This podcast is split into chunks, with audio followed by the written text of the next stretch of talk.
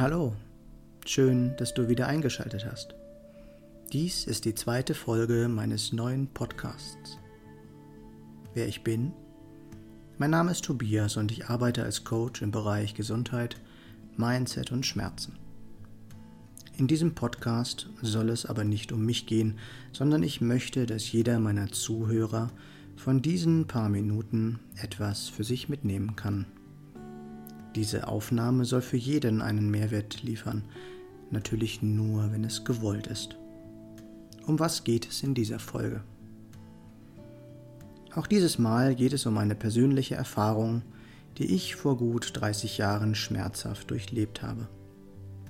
Damals begann ich, auch noch von Liebeskummer und Testosteron getrieben, American Football zu spielen.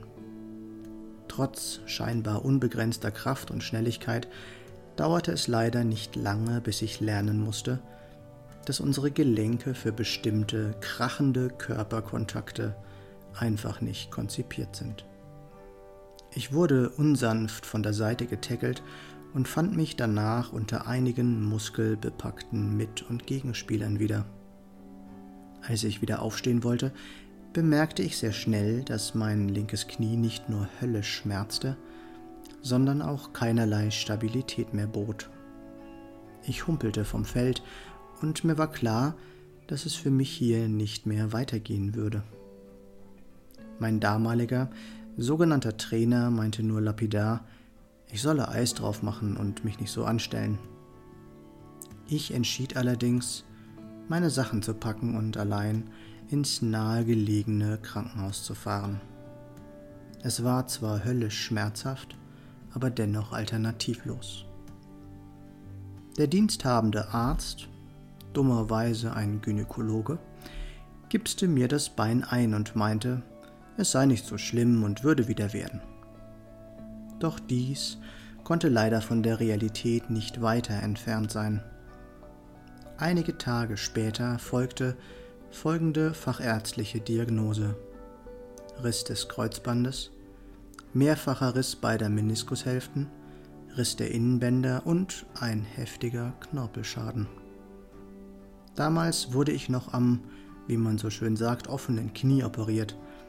Das Kreuzband wurde durch eine sogenannte Treviererband-Augmentation ersetzt, sowas ähnliches wie ein Schnürsenkel.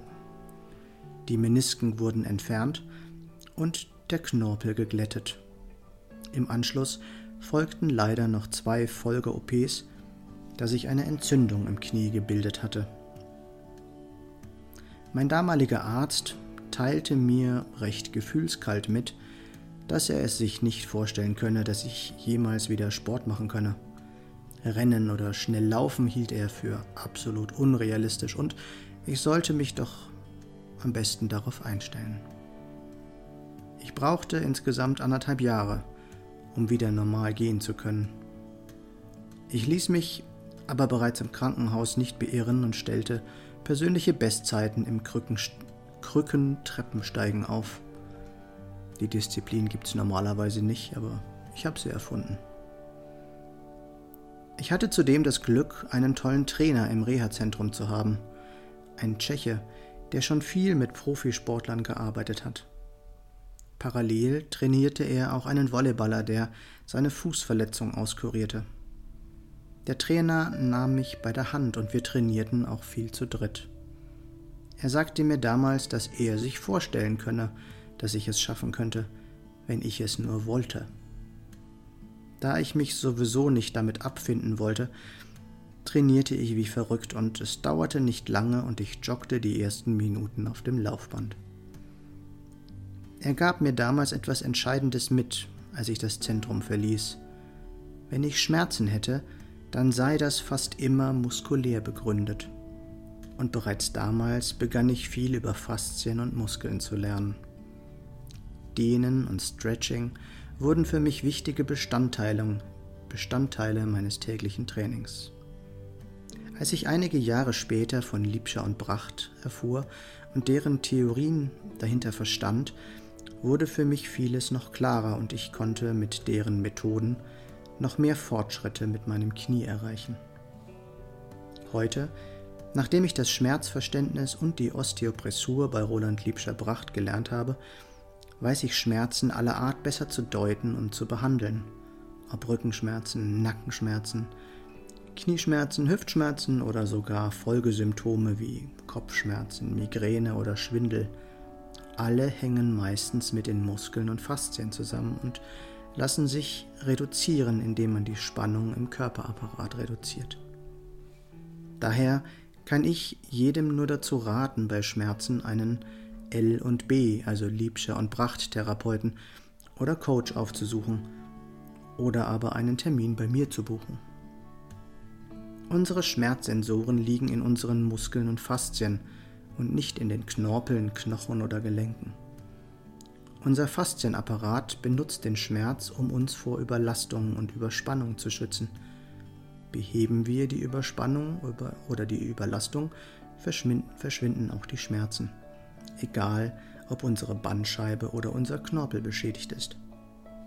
Mein Knie weist auch heute noch auf dem Röntgen und auf den MRT-Bildern Schäden auf, doch meine Schmerzen sind nur minimal. Wenn es doch einmal schmerzt, kann ich diese schnell mit Dehnung und Osteopressur behandeln und beheben. Das allein ist für mich Beweis genug, dass die Theorie stimmt und funktioniert. Lasst euch daher nicht immer gleich operieren, sondern erwägt zunächst eine Liebscher- und Prachtbehandlung. Es lohnt sich wirklich.